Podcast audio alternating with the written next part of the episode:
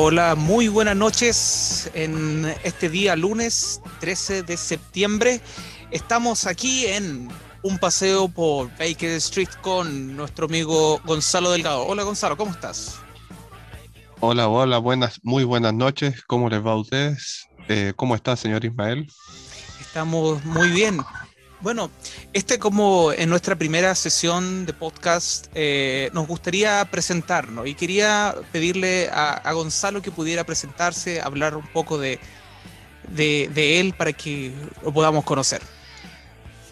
Cuéntanos, eh, Gonzalo. Bueno, mi nombre es Gonzalo, dejémoslo Gonzalo, ¿no?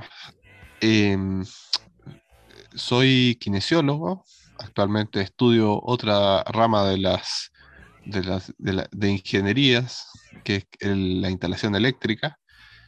Eh, y dentro de todo lo que me dedico, en realidad hago muchas cosas que lo voy a ir dilucidando a lo largo del, trayecto del podcast seguramente. Eh, con Ismael fuimos compañeros de la ciencia media y, y no, los dejo con él en realidad, que él se tenga el honor de presentarse. Gracias, Gonzalo. Sí, eh, tuvimos, compartimos esos preciosos años de, la adolescencia y ahora nos juntamos a hacer un podcast. Eh, mi nombre es Ismael, actualmente vivo fuera de Chile y, bueno, me dedico a las finanzas, soy eh, posgrado en comercio internacional y hasta el momento ahí, bueno, pero hay muchas cosas que, que vamos a ir conversando. Este podcast va a hablar de, muchas áreas, entre ellas parte médica, parte de, la actualidad, también temas interesantes, noticias. Ahí vamos a ir desarrollando temas variados. Ahora. Y me parece que, mira, estamos a 13 de septiembre. Sí.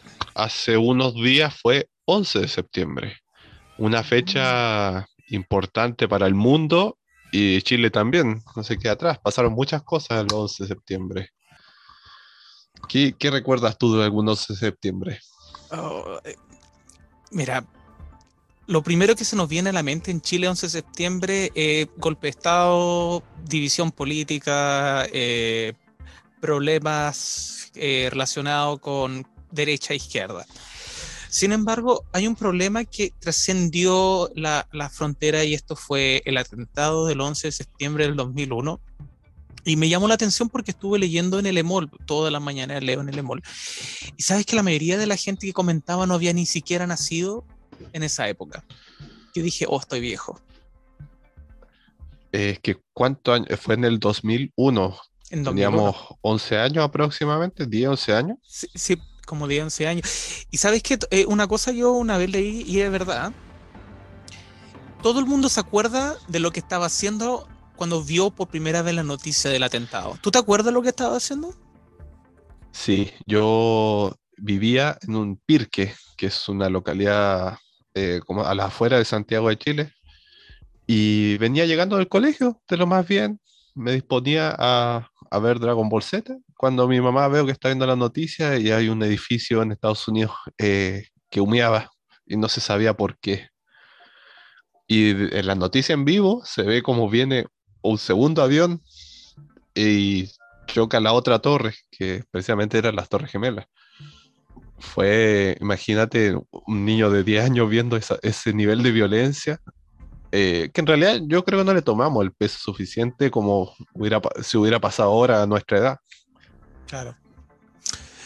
¿Sabes qué? Hay una cosa que a mí, pero me, toma la, atención, pero de una manera impresionante, porque entre todo esto se habla mucho también de, conspiraciones. Y sabes qué? Conversando, porque yo viví, viví años, algunos años en Brasil. Y sabes que me va a creer que justo en Brasil, en esa época, estaban también pasando Dragon Ball Z en la tele y era la pelea de Freezer. E, era la temporada de Freezer, que uno llegaba corriendo prácticamente a la casa. Claro, entonces la, temporada de Freezer lejos es la que más rating tuvo y como que justo la pelea más, la, mejor pelea iba a ser el 11 de septiembre. Esto es como que, y esto no, ah, no estoy hablando de Chile, estoy hablando de Brasil, pero en Chile también pasó. Pasó. tú como dijiste, eh, uno tiene recuerdo de qué estaba haciendo y claro, yo venía llegando de la escuela. Obviamente a esa edad uno no le dice nada en el colegio, es como eh, que se enteren en su casa. Pero llegar a la casa y ver a, tu familia viendo pegado las noticias por un suceso que ni siquiera estaba pasando en el país, pero fue algo eh, grave. Imagínate un avión que se estrelle contra un edificio lleno de gente. Y es un edificio simbólico encima de gran. Claro, era el World Trade Center, el, Centro Mundial de Comercio. Claro. ¿Sabes, ¿Sabes que el día, yo estaba, bueno, hace unos días atrás estaba leyendo estadística que desde el año 2001 hasta la fecha murieron 176 mil personas en, el oriente, en, este país, en Afganistán. Porque no ves que después de del atentado se declara la guerra, se declara la guerra a, Afganistán y al terrorismo, y Estados Unidos se ve con el derecho de ir e invadir. Y, y ahora salen las tropas, pero ¿qué se consiguió? O sea, es como Vietnam y nadie lo dice se perdió esa guerra y... Eh, mira, hay un, no sé si has escuchado la banda Megadeth. Sí. Tiene un tema que se llama... Eh, ay, se me fue el nombre. Eh, Hangar 18. Y tiene una frase muy buena que dice, inteligencia militar, dos palabras que juntas no tienen sentido yo como un país potencia mundial como lo es Estados Unidos, mando a invadir otro país, eh, entre comillas, no sé, tercer mundista, podría decirse, por un atentado que hubo contra su país, mínimamente tiene que haber encarcelado tipos, si supuestamente tienen un, un, programa de inteligencia terrible, encontrar arma de destrucción masiva, que creo que, se, que era la excusa que tenían principal, y el señor Osama Bin Laden. Claro. Y resulta que no pasó nada.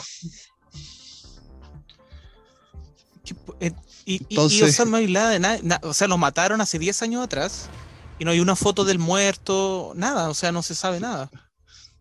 No, es, es raro.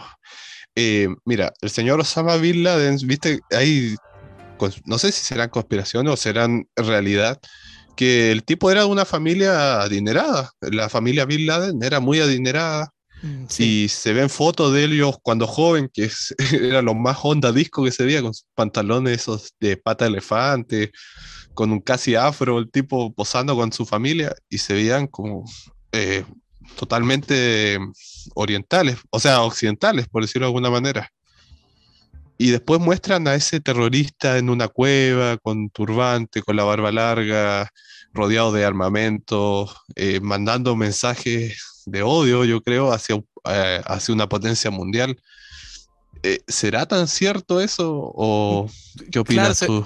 Se, ve un poco contradictorio. ¿Sabe? El, otro día yo un, poco poniendo atención a, un tema, y, no lo voy a, no yo no lo sabía en realidad, pero en el año 50 más o menos empieza esta carrera por el Medio Oriente. Y el primero que gana en la posición del Medio Oriente es Rusia. Pero Rusia, como era comunista, ellos implantan una idea de no Dios, porque, claro, tú sabes, comunismo es ateo, en, esencia. Entonces, lo que pasa es que empiezan a organizarse guerrillas de musulmanes para poder derrocar a Rusia. ¿Y qué es lo que hace Estados Unidos? Toma ventaja de eso y empieza a entrenar a esta guerrilla y le empieza Exactamente. a, y, sabe que de estas guerrillas que le llamaron yihad o tienen otros nombres, eh, está esta familia, que es una familia adinerada, como tú decías, que es la familia Bin Laden. Y, y, está Osama Bin Laden entrenado por los Estados Unidos para poder derrocar a Rusia. Y al final lo logran, Rusia se fue en los 80.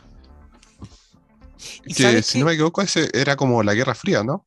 Claro, es tiempo de Guerra Fría pero esa región rica de petróleo y otros minerales. Ahora, hay un nombre que es súper importante que nadie lo, lo, menciona. Eh, es de apellido Masoud. Eh, apellido Masoud. Este hombre, que se llama Ahmad Saad Masoud, era la contraparte de Osama Bin Laden. Y él es de una parte, es de una, una idea más, más em, liberal de, de, esta religión, así que, que, le permite más libertad de las mujeres. Y durante ese tiempo, durante los, después de, de Rusia, él toma el poder. Entonces, él generaba más libertad en el país. Y claro, por eso que hay esa foto de que mujeres podían estudiar, estudiar en la universidad, eh, Bin Laden tiene un afro, porque él estaba en el poder. Pero pasa de que antes del atentado del 11 de septiembre él pide ayuda a Estados Unidos, le dice debemos parar a Osama Bin Laden. Y hace conferencia en, en, en, Francia, en Europa, pero Estados Unidos se niega a ayudarlo. Y Osama Bin Laden le manda un hombre bomba y el hombre muere. Era el único que le podía poner el peso a Osama Bin Laden. ¿Por qué Estados Unidos no lo quiso ayudar y después él declara una guerra para matar a Osama Bin Laden? Es que es raro. Es raro. Es muy extraño. Sí, esto, esto es muy raro. Y, y, la, y la, caída de, la, de, la, de, las torres, o sea, aparte de las dos torres que se caen, tú sabes que hay otro edificio que se cayó también, po. Eh, no, no sabía. Yo supe que un tercer avión intentó caer en el Pentágono. Claro, que, que, que, la teoría conspirativa dice que fue un misil en el fondo, porque no encontraron, no encontraron partes después aparecen con una parte de un avión. Imagínate que dice que la explosión fue tan... No, es que la teoría es que cuando se caen las torres es porque el fuego que generó la explosión fue tan alta la, el, el, el, calor que derritió los, lo, la, la, la, estructura y hace que se caiga. Pero después encontraron los pasaportes de los terroristas. O sea, no, se, se quemaron la estructura, pero no se quemó el pasaporte es como mucha incongruencia, digamos. Claro. Como que en cada, a, ver, le preguntaban a este, al bombero decía una cosa, la policía decía otra, el, departamento de inteligencia decía otra, entonces como que esa incongruencia genera especulación y esa especulación hace que, que empiecen a aparecer las teorías.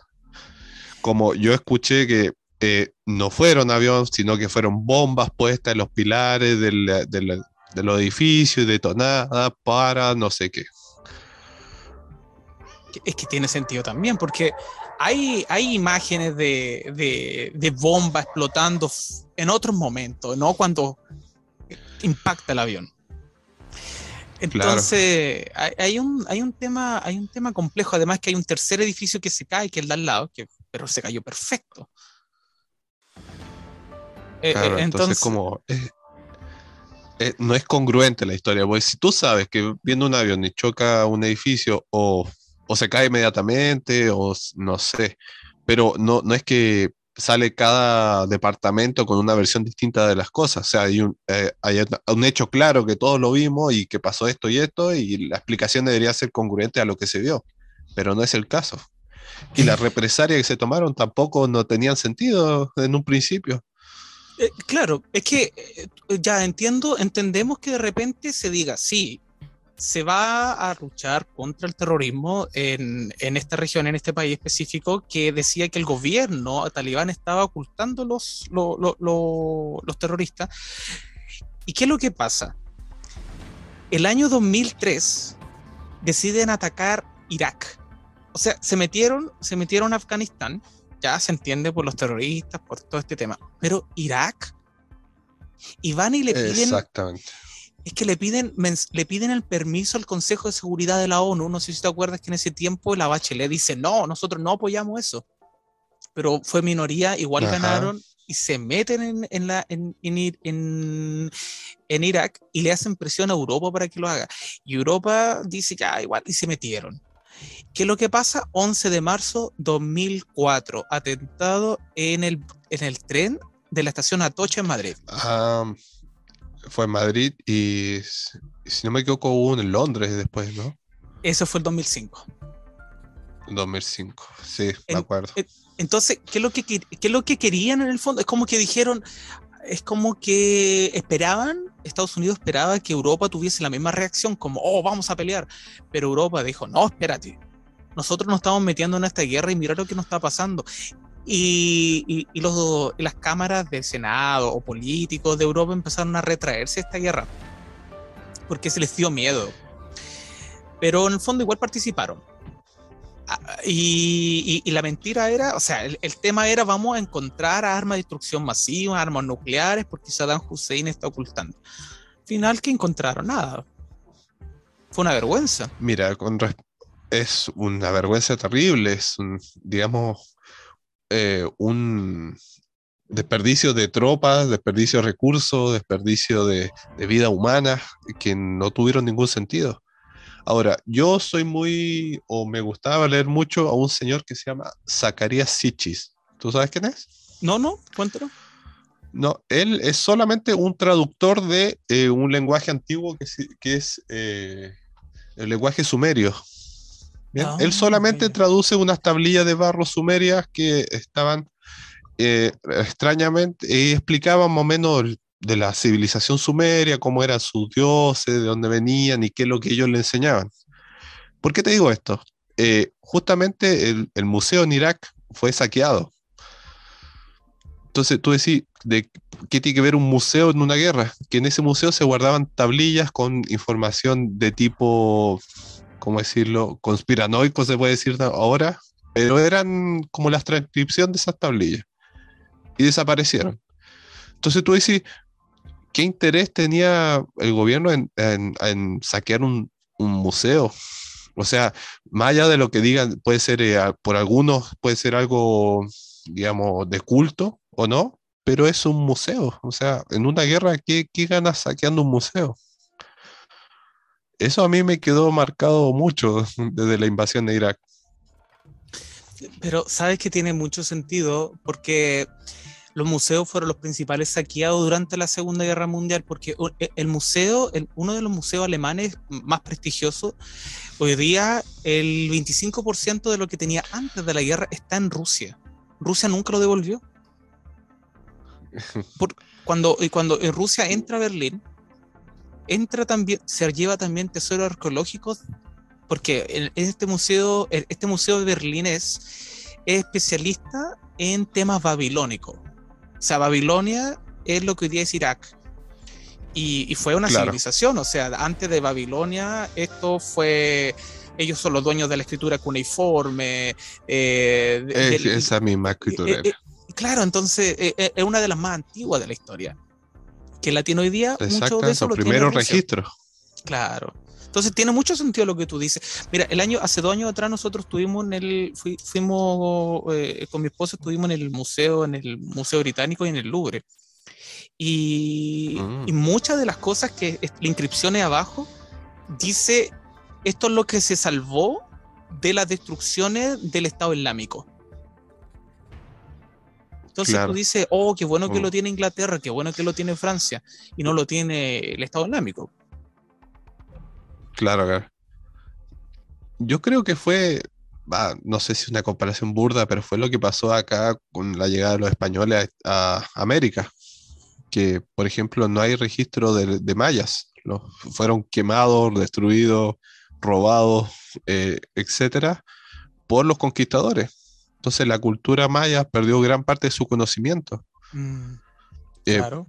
por ejemplo, se conservó muy poco de lo que es eh, el, o sea, el sistema numeral que ellos usaban, que digamos eh, creó el calendario que ellos usaban. Entonces nunca, no sabemos dónde lo sacaron o por qué lo hicieron. Entonces yo creo que los españoles lo hicieron por un tema de, de, poner sobre la cultura de ellos el cristianismo, digamos. Yo creo que Estados Unidos quiso hacer algo como, eh, no sé, apoderarse de esas tierras o hacer algo de ese tipo de, o algo de esa índole, digamos. Ahí no sé, la verdad, qué que, es lo que quiso hacer.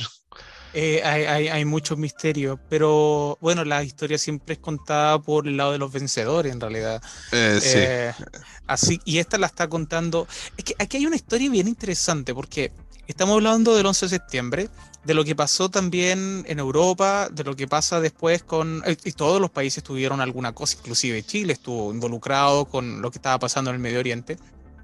Eso, eso eh, acabó afectando a todo el mundo con el precio del petróleo, el barril, de, repente de 90 dólares sube a 120 dólares, pero una cosa pero terrible y, todo el mundo sufre por eso.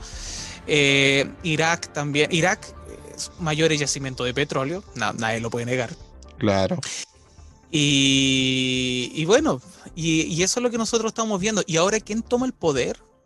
Porque se fueron los Estados Unidos, mostraron siempre el, el, aeropuerto, todo el mundo sufriendo en el aeropuerto, pero esa gente que estaba ahí eran los amigos de Estados Unidos, los partidarios de ellos. Pero quien se quedó ahí fue Rusia y China. Que nunca se fueron. Claro, o sea, ¿qué quiere, qué quiere China en eso? Y ahí es súper interesante porque eh, Afganistán tiene salida abajo al mar, tiene, tiene un puerto. Y eso es perfecto para la mm. ruta de la seda, o sea, eh, el comercio chino le, viene muy bien esa salida. Entonces, los chinos yo creo que son de los comerciantes más inteligentes que existen. Nunca los va a ver en contra de algún país si tiene algún interés económico. Siempre van a tratar de llegar de la mejor manera y tratar de meterse de algún modo en esa economía chinos son muy, pellines. Mira, ¿sabes qué? Eso es lo que pasa. Hoy día vemos un Estados Unidos cansado, eh, un Estados Unidos que se está ahogando en sus propias, eh, en sus propias triquiñuelas.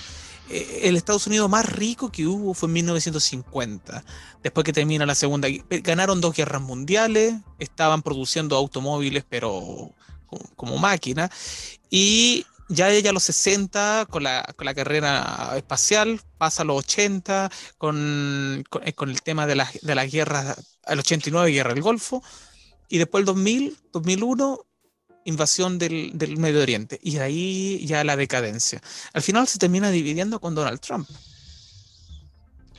Fue el, claro, fue ya la gotita que rebasó el vaso. Claro. Está, está eh, mal Biden. Sí, mira, desde mi punto de vista, o sea, te estoy hablando de un tipo, un sudaca, o que anda en taparrabo todavía, básicamente. Em, si yo, como, o sea, si viene mi vecino a invadir mi terreno eh, y, y, viene, rompe todo y no se lleva nada, eso debería tener una repercusión, ¿o me equivoco? Claro que sí, pues, ¿y por qué lo hace? O sea, y, claro, o sea, ¿por qué ¿Y para qué? ¿Y por qué? ¿Qué, te creo? Entonces, si eh, Estados Unidos, supongamos, eh, tuvo un atentado o terrible, o sea, yo, eh, es terrible lo que pasó, si ya más allá de que haya sido una movida del gobierno, realmente haya sido un atentado, lo que sea, fue terrible, murió mucha gente, gente que no tenía nada que ver en realidad. Mm, y yo por eso voy, invado un país, no sé, busco, saqueo, lo, y no encuentro nada y me devuelvo, eh, yo creo que el, no sé, la, ONU debería decir, eh, señor Estados Unidos, usted fue a invadir y saquear y romper un país, ¿por qué? ¿Por qué lo hizo? Es que, y, esto va a tener consecuencias, no, no puedes llegar y hacerlo cuando quieras. Pero sin embargo, yo no, no he visto que se haya pronunciado en ese aspecto. No, no. Absolutamente no. Eso, eso es lo que más extraño hace. Mira, si este tema eh, da para mucho, se, se, plantearon muchas teorías conspiracionales. Es que ahora cualquier cosa que, que, que, no sea lo que oficialmente es conspiración. Hace algunos años, conspiración. Es que hay algunas cosas que hoy día son reales que antiguamente eran conspiración. Y hoy día son mucho más cautelosos los medios de comunicación para hablar de, de lo que es conspirativo. Por ejemplo, se dice que la gente que murió en realidad fue alrededor de 3.000 personas, pero la gente que trabajaba ahí era más o menos como 70.000. Entonces, la gente que murió porque estaba trabajando en un día que parece que lo decretaron libre, pero eso tampoco es una versión oficial. Eh, también, por ejemplo, que todas las personas que estuvieron muy cerca de la base de, de, de las Torres Gemelas les dio cáncer. O sea, ¿de dónde viene esa teoría? Porque hay una teoría que dice de que los explosivos que, que estaban ahí es un explosivo específico que libera una cantidad de, eh, de radiación tan grande exactamente y esto genera un, derretimiento de la de, la, de la, de, la, de las barras metálicas que sostienen la, torre y por eso que la última persona viva era una mujer de raza negra que aparece cubierta entera de polvo. Ella fue la última persona en fallecer de cáncer. Todos los demás bomberos que uno ve en la, televisión están fallecidos. ¿Y de qué? De cáncer. Igual que en Chernobyl. Mm. Entonces. Eh, es, un dato fuerte. Eh, eh, pero hoy día eso no pasa a ser de conspiración. Entonces, ¿es el tema que, es extraño o por qué se derrumba un tercer edificio al lado? Si son... Yo me acuerdo, dos semanas después fueron a entrevistar al, al, arquitecto de las torres y él decía de que no se podía porque una explosión de un avión genera más o menos 1200 grados Celsius y la, la plataforma de metal que sujeta todo eso resistiría más de 1200. Yo, yo un tiempo trabajé en la Fuerza Aérea y, se tenían que probar turbina y, la parte de atrás de la turbina, que se llama tubo Venturi, se calienta a 1200 grados. Y claro, se, pone rojo el metal, pero no se deforma. Entonces yo decía... si en temas físicos, 1200 grados es poco, no es mucho. Claro. Si no, si hablando de estructuras de hormigón armado. Hormigón armado, claro. Eh, una estructura fuerte. Estamos hablando de las torres gemelas tenían una altura de alrededor de 500, 500 metros, si no me equivoco. Más o menos. Sí, 110 pisos. Entonces, no, sí, esto, esto da para mucho. Entonces, el, tema es, ¿qué gana Estados Unidos con esto? ¿Qué ganó? Eh, ¿Se va después de 20 años? Eh, eh, es que es, complejo. Estaban ahí todos, estaban ahí todos los, todos los presidentes, no sé si los viste, hablando sobre lo triste que fue, excepto Donald Trump. No quiso ir porque está peleado con Biden. Es, sí. Es, como un juego de niños chicos ya. Como supuestamente son el representante de un país. No, no voy porque está el viejo este y me cae mal. y el, como pará, soy representante de un país. No voy a hacer eso. claro.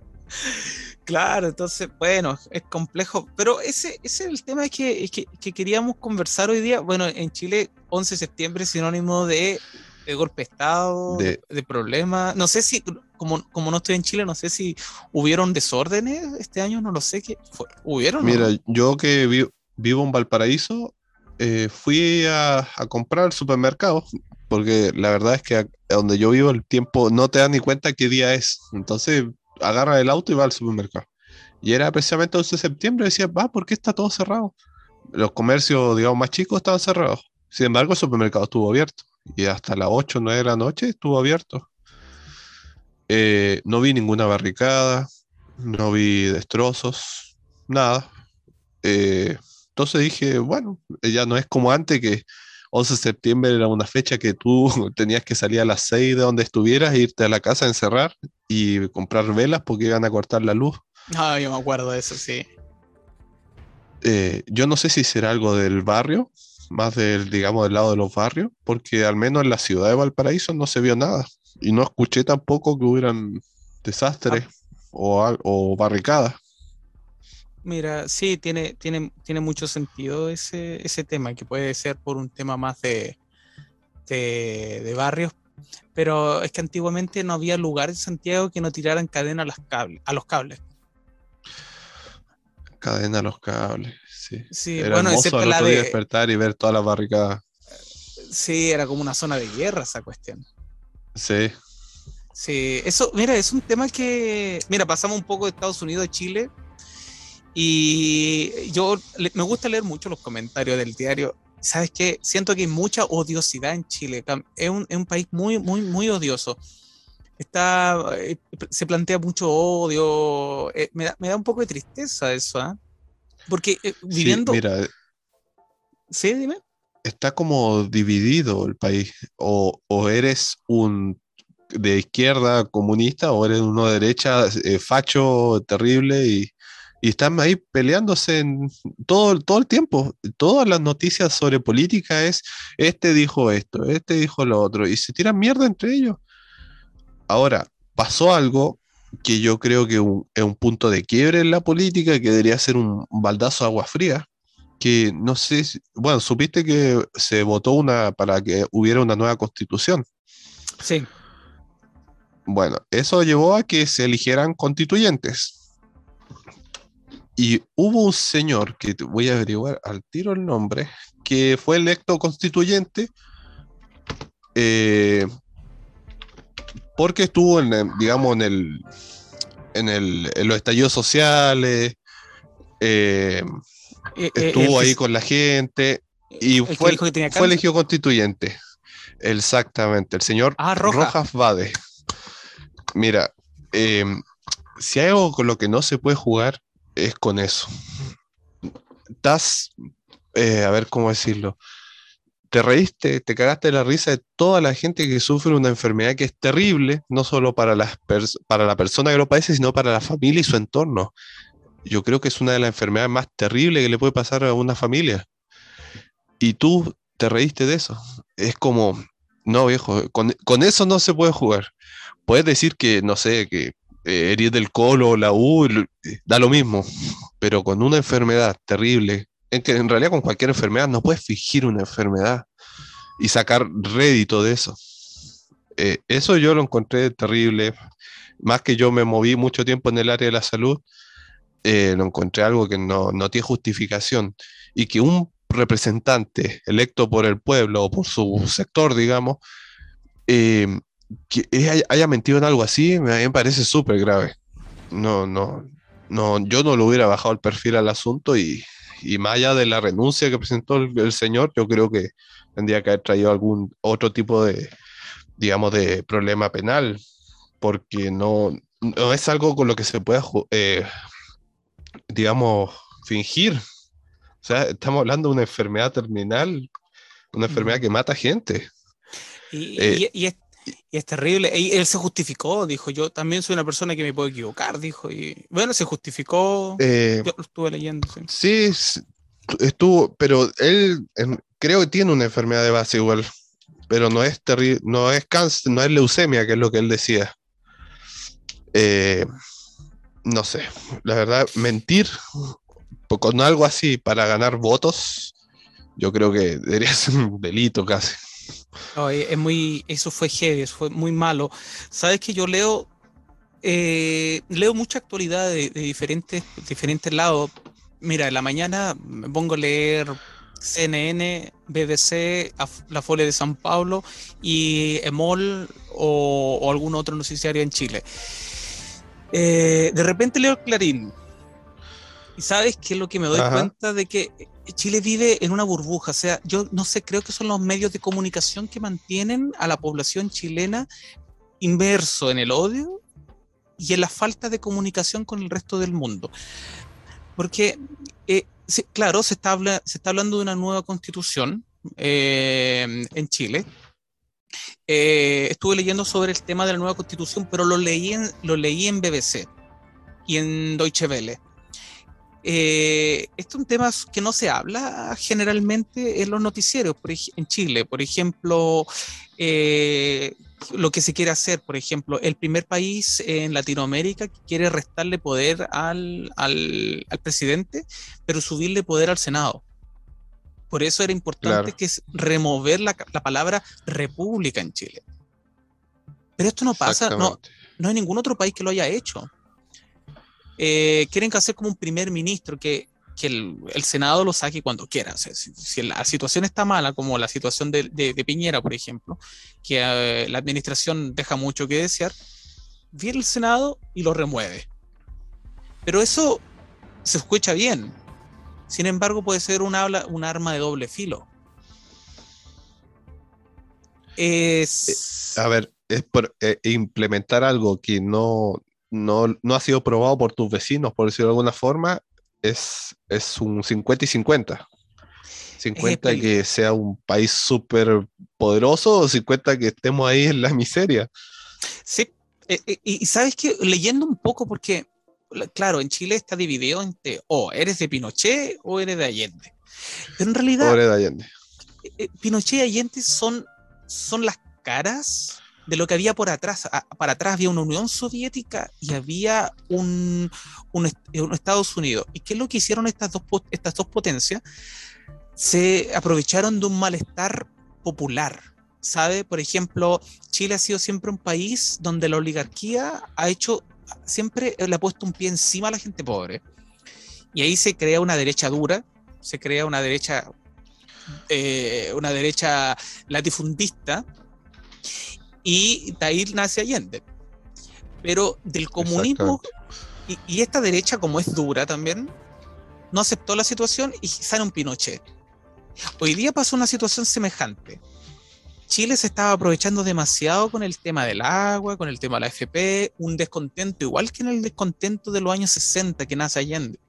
Pero ahora nace una nueva constitución. Pero ¿quién se, saca el, quién se saca aquí el, o quién toma ventaja de eso son las potencias que están por fuera. Quien sufre adentro son los chilenos.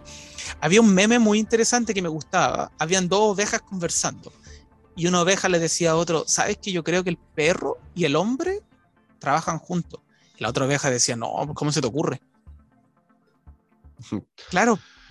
Eh, es, que en realidad, a ver, eh, digamos, para elegir un candidato a lo que sea, digamos, un candidato presidencial, ese candidato presidencial necesita apoyo de su partido y un apoyo económico. Ahora, ¿quién da ese apoyo económico? ¿El partido o exactamente? Por ejemplo, yo pongo a un candidato X y yo tengo, no sé, un, eh, una eh, fabrico autos. Entonces el candidato X le digo, mira, yo te apoyo, pero si tratas de promover esta ley para yo poder fabricar mi auto más barato. Entonces yo le voy a dar todo mi apoyo. Si sale electo, buenísimo. Que al final es como una inversión de empresa, yo creo. Eh, cosa que no debería ser así, porque están jugando, están administrando un país. Claro. Y, por eso que, mira, si tú lo ves, por ejemplo, países desarrollados no tienen divisiones políticas, por ejemplo. Eh, en Estados Unidos existen dos grandes lados, que son los eh, demócratas, ¿verdad? Y los, y los republicanos. y los republicanos. Pero los dos son derecha. Es como que fuese, está la, UN, está la UDI y está RN. Pero los dos juegan para el mismo lado. Está en Inglaterra. Claro, en Inglaterra hay un partido de los trabajadores también, pero igual son ingleses, pues, entonces igual como que lo ven por el lado económico capitalista. Entonces, también son todos el mismo lado. Rusia, Rusia, Rusia, por, por, 60 años fue solamente comunista y ahora es Putin. y Rusia es Putin. matan. Claro, eso es lo que, o si no, te ponen veneno en la sopa. Y va a haber Australia también el mismo tema. Alemania, en Alemania también juegan todos por el mismo lado. Pero los países sudamericanos eh, los tienen entrenados a Sudamérica para que esté dividido. O eres comunista o eres de derecha. Entonces, al tirar para diferentes lados no se avanza. Lo que hace un gobierno lo deshace el otro. Mm, Mientras tanto que en estos países desarrollados e-, siempre se va construyendo encima del otro. Claro sea, ese, Exactamente. ¿Sabes que a mí, me, da tristeza ver, por ejemplo, como eh, donde yo vivo eh, eh, se ocupa la libre esterlina? A mí me da tristeza ver que todo es accesible. Por ejemplo, un iPhone te lo compras con menos del cuarto, con el menos del 5% de tu sueldo. Mientras tanto, que en un país como Chile tú tienes que juntar dos veces tu sueldo para hacerlo. O, y todos los países desarrollados están hechos de tal manera que, que las cosas cuestan menos. Es como que está hecho el mundo para ellos, pero quien tiene que trabajar para que ellos tengan eso son los países del tercer mundo y ahí entra Sudamérica, entre algunos países de África, porque no, porque no toda África, por ejemplo, un país comparable a Chile en África es Sudáfrica. Los otros países africanos... Muy parecidos. Sí, la economía es muy, similar, es muy semejante. O sea, si tú quieres comparar economía, tú preguntas cuánto vale el kilo de pan y es semejante. Pero, por ejemplo, en Mozambique, eh, colonia portuguesa, no, no, para nada. El tema es miseria, es como Haití. Eh, yo creo que los portugueses son muy malos colonizadores. Los franceses, de hecho, son muy malos colonizadores. ¿Tú, ¿Tú te acuerdas que hay un país acá que se llama Guyana Francesa, que está por ah. arriba de Brasil? Sí, sí, sí. También hay mucha pobreza. Ese y, hay, ese y Haití son los países más pobres de Sudamérica, de América en sí. Y los dos son colonizados. Y los dos fueron colonias francesas. Eh, bueno, eh, hay muchas cosas históricas ahí, pero eh, bueno, Haití, pobre, tuvieron, les mataron al presidente y, y a la semana tuvieron un terremoto. O sea, un país que ya estaba en la ruina quedó más en la ruina. Eh, y no sé hace cuánto que no viene a Chile tú, pero yo creo que está la mitad de Haití acá en Chile. Oh, yo no voy hace tres años que no voy a Chile. Ya, es impresionante la cantidad de haitianos que hay. Y es, yo creo que es un problema no porque vengan a Chile, sino por las condiciones en que llega esa gente. Tú para traer a alguien a un país, a, o sea, le abres las puertas a los haitianos que vengan. Como mínimo tendrías que darle un lugar donde lleguen a dormir. Claro, Acá sí. llegan y eh, Ismael está lleno de carpas. la- la- duermen en la calle, hacen carpas en la calle. Duermen 8 o 9 en una habitación. Oh, Y trabajan por lo que les den, o sea, menos del mínimo, sin condiciones, nada. qué mal. Bueno, yo leí que estaban Es- comprando terreno en el Cerro Renca. Así que, Sí, se toman, igual hay muchas tomas. En Santiago yo he visto que en la autopista, digamos, hacia Santiago de Valparaíso, hay tomas de, de haitianos. Eh, se toman debajo de, la- de los puentes generalmente y todo eso. Es terrible. O sea, a ver, no sé cómo será la situación en Haití porque nunca he vivido en Haití, pero supongo que es, peor a la de acá. Pero si estás sacando un- una persona de un, de un país malo y lo estás trayendo a tener condiciones pésimas a un país bueno, es como que, no sé, no, no es de mucha ayuda, me parece. no, para nada. Mira, eso lo podríamos hablar en otro, en otro, en otro programa. Hay una agenda que se llama Agenda 2030, que la agenda, la agenda de la ONU, que empieza ahora en el año 2020 y debe terminar en el año 2030. Está todo muy bien detallado, si tú lo puedes buscar en Wikipedia, está todo muy bien detallado sobre el tema del cambio climático, sobre la, la nueva, la nueva reestructuración económica que viene, como, mi, mi área de economía por ahora, me gusta mucho sobre eso y, estuve leyendo algunas cosas que van a cambiar en, la- en esta, de- en esta década y tiene mucho que ver con el desarrollo de la tecnología verde. Y el movimiento Ah, el migratorio también hidrógeno verde. Sí, con, con, con, con todo este tema que lo está liderando los países escandinavos. No es por nada que Greta Sí. Thunberg es sueca.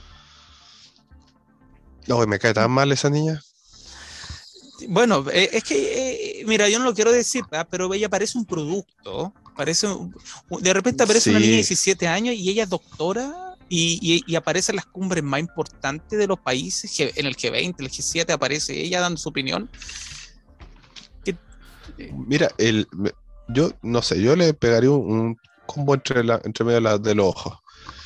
Eh, el año pasado hubo, ella salió como la, la persona más influyente, si no me equivoco, el año pasado o antes pasado.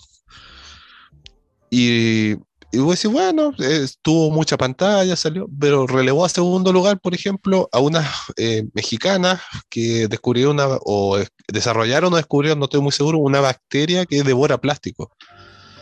Tú sabes el avance científico que es encontrar una solución al plástico y fue opacado por esta niña gritona que, que eh, faltó al Odiosa. colegio, empezó faltando al colegio, odiosa, empezó faltando al colegio porque eh, por luchar contra la contaminación. Eh, di- menos mal que ella nació en Europa, hubiera pasado esto en Sudamérica, ¿sabes la patada en el orto que le dan? Oye, pero es que, y- y- pero sabes que lo- lo- lo- los europeos también no están muy, muy felices con ella, ¿eh? tampoco es muy popular, o sea, que la hace popular son los medios de comunicación, porque no es una persona carismática, no, no, no es simpática, no, no, no, no, A es, ver, no es es una niña de... No, es una niña de ahora de tener 18, 19 años, que, que, que, a ver, que hace rabietas. Todos tuvimos 18, 19 años, hicimos rabietas por estupideces. Eh, bueno, nosotros fuimos parte de la revolución pingüina, no sé si te acordás. Oh, sí, la toma al colegio, 2006, Claro, 2006. Teníamos 16 años, ¿sí? entonces éramos unos niños con rabietas, básicamente. Y imagínate darle pantalla a un niño de esa edad. Eh, va a decir cualquier estúpido, o va a ser muy influenciada, yo creo. Porque si no me equivoco, el padre de Greta Thunberg es, es un activista por no sé qué, pero algún algo de, de contaminación o algo así. Y, y también es artista, creo que es cantante o, o actor, una cosa así. Claro.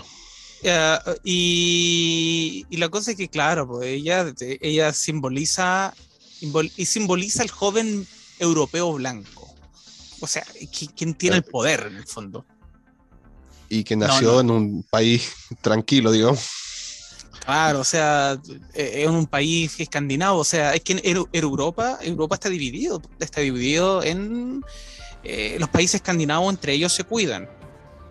ellos no se mezclan, por ejemplo, no se consideran igual que, Italia o Alemania. Los países escandinavos es Escandinavia. Y, ella es de ah, eso, es decir, como el barrio alto de Europa es Escandinavia. Ah, bien. Claro, no es como, es como el, barrio bajo de, Europa, son los países que están más cerca del, mar Mediterráneo. Claro. Yo me pregunto, ¿cómo es el estilo de vida que ah, para que a una niña de esa edad su mayor preocupación sea el calentamiento global o con la contaminación? Eh, acá es en Sudamérica, la mayor preocupación es que no te vayan a robar la salida del colegio. Claro, esa era nuestra preocupación de llegar vivo a la casa. Sacarte buenas notas, oh, era terrible. Y, Sacarte buenas notas. Y no sé, pues en ese tiempo estás, queriendo pololear, no sé. Eh, era. Teníamos, no sé, pero no sé si nosotros somos muy pelotudos o, o realmente está es una niña haciendo rabieta. No, sí, ella. Eh, eh, pero es que hay más cosas atrás. Ahí hay un poder poderoso. Por eso te decía, la Agenda 2030 de la ONU es un desarrollo total en diferentes sentidos. Entre eso hay, disminución de población humana. Y eso, eso no, no, es que te lo estoy diciendo yo de una manera salfáticamente, no. es, es un tema que aparece en la Agenda 2030 de la ONU sobre el nuevo cambio monetario. O sea, Chile va, a ser parte de ese cambio monetario si la devolución de los 10% no es gratis. Hay un cambio que se viene en sentido monetario, inclusive puede que el dólar deje de ser la moneda internacional. Y es algo que ya ha pasado, antes era, se comercial libras. Exactamente, todo cambió después de la Segunda Guerra. ¿sí? Ahí, es cuando se plantea la, base de la economía. Y esa economía que hoy día conocemos va a cambiar. Y, e inclusive la pandemia generó cosas que es muy beneficioso para esta Agenda 2030, que se hizo antes de la pandemia. Mira, que nombraste una cosa que sí, eh, me gustaría mucho hablar, que fue la reducción de población. Eh, yo, la verdad es que yo estaba a favor de Thanos en la película de los Vengadores. sí, lo tengo que decir, que estaba a favor de Thanos. Eh, es importante, somos mucha gente para un país que no puede soportar tanta gente. Más allá de lo económico o social, eh, sí es, demasiada la población. Bueno, es un tema para otro. Podemos estar todo el día hablando de eso. Exactamente. Oye, ¿sabes que se nos ha pasado rápido este, esta primera edición de, de del paseo por como una hora creo ya. Eh, por el paseo por Baker Street. Baker Street. Claro. que si no eh, saben quién es, quién es la calle Baker, eh, busquen a un señor que se llama Arthur Conan Doyle.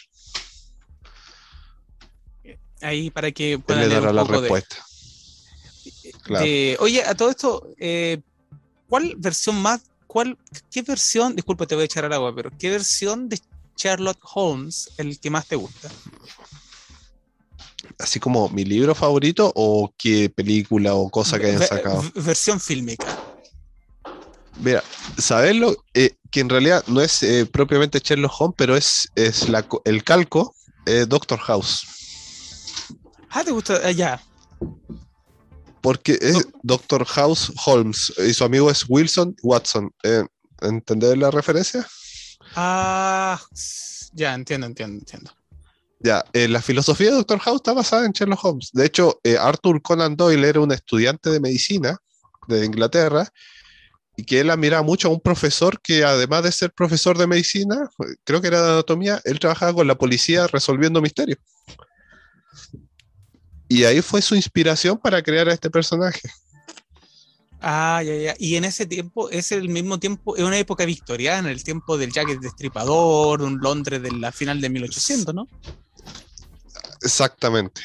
De hecho, mm. hay una serie que está, eh, está en YouTube que es de la primera serialización de Sherlock Holmes que hicieron. Y hay un capítulo que son que es como cuando eh, se el Doyle, Arthur Conan Doyle, eh, mata a Sherlock Holmes. Creo que era en el eh, banquero de Reichenbach, si no me equivoco, ese el libro. Y Sherlock Holmes muere. Y ese capi, el, el, film que hicieron es como la reacción de la gente de la editorial, que por poco no la queman. ¿Cómo mataban al señor Holmes? ¿Cómo se le ocurre hacer eso? Bueno, es muy, es muy buena. Si, si lo quieren ver, véanlo en YouTube. Yo, yo soy fan de, del, del Sherlock Holmes con Kappenbach. De, y ah, eh, es que es eh, Sherlock se llama la serie. Sherlock, sí, ese, ese, Sí, ese es mi son favorita. espectaculares los capítulos. Sí, son, ese, ese es mi favorita, la, la bajé toda en Netflix y la tengo pirateada. Ahí se te salió el chileno adentro. Sí, tengo que admitirlo, pero me lo pasó un argentino, en el fondo, en serio, un amigo argentino. me Oh, peor. Peor todavía. Pero es que, oye, mira, si en el fondo los ingleses, es un mito el tema de que los ingleses son, primero son puntuales, porque yo llego tarde, y los otros, y mi amigo inglés a mi trabajo llegan más tarde que yo. Eso sí, son como estereotipos que uno tiene. Sí, eh, Eh, no creo que tomen el té a las 5 de la tarde. No, nada, está- y nadie y toman café más encima, son súper fuera del, del estereotipo.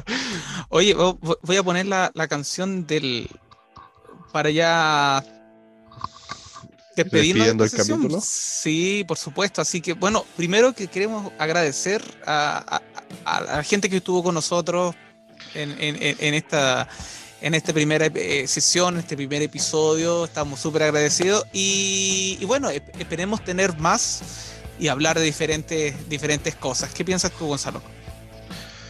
Eh, a mí me encantó, a mí me gusta hablar mucho. Eh, eh, son temas que no, no puedes hablar con, con gente, digamos, en la calle. No puedes parar a alguien y hablar estos temas. Entonces, está bueno tener a alguien con quien, con quien conversarlos. Y A no ser- obviamente, se transmitir lo que sentimos o, o lo que pensamos. Claro que sí. A no ser que pare a Amaro Gómez Pablos. Oye, que me da con Amaro Gómez Pablos. No sé si sigue vivo en el fondo. Sí, está vivo y todavía, todavía habla como español. Ya ¿Era como chileno? 50 años viviendo en Chile y habla. Es chileno, fue a hacer Sí, como un posgrado nomás a España. Le pasó a lo de Zamorano. Es como- En el fondo. Claro, que yo a Zamorano lo he escuchado hablar eh, con acento español, en italiano, en argentino, y todo habla como el orto. no le sale. Oye, a mí nunca se me pegó ningún acento. Pero bueno, hay a No, otras personas que se les pega rápido. Sí, es mucho más fácil. Ya, Oye, pues, Ismael, Gonzalo, un agrado y nos estamos viendo la, la próxima semana, cuando se pueda. ahí vamos a organizarnos. Ahí nos vamos organizando. Bueno, un saludo a todos, unas buenas noches, un grande abrazo y se lo mandamos de aquí desde, desde un paseo por Baker Street. Baker Street. Nos vemos. Adiós. Nos vemos. Chao, chao.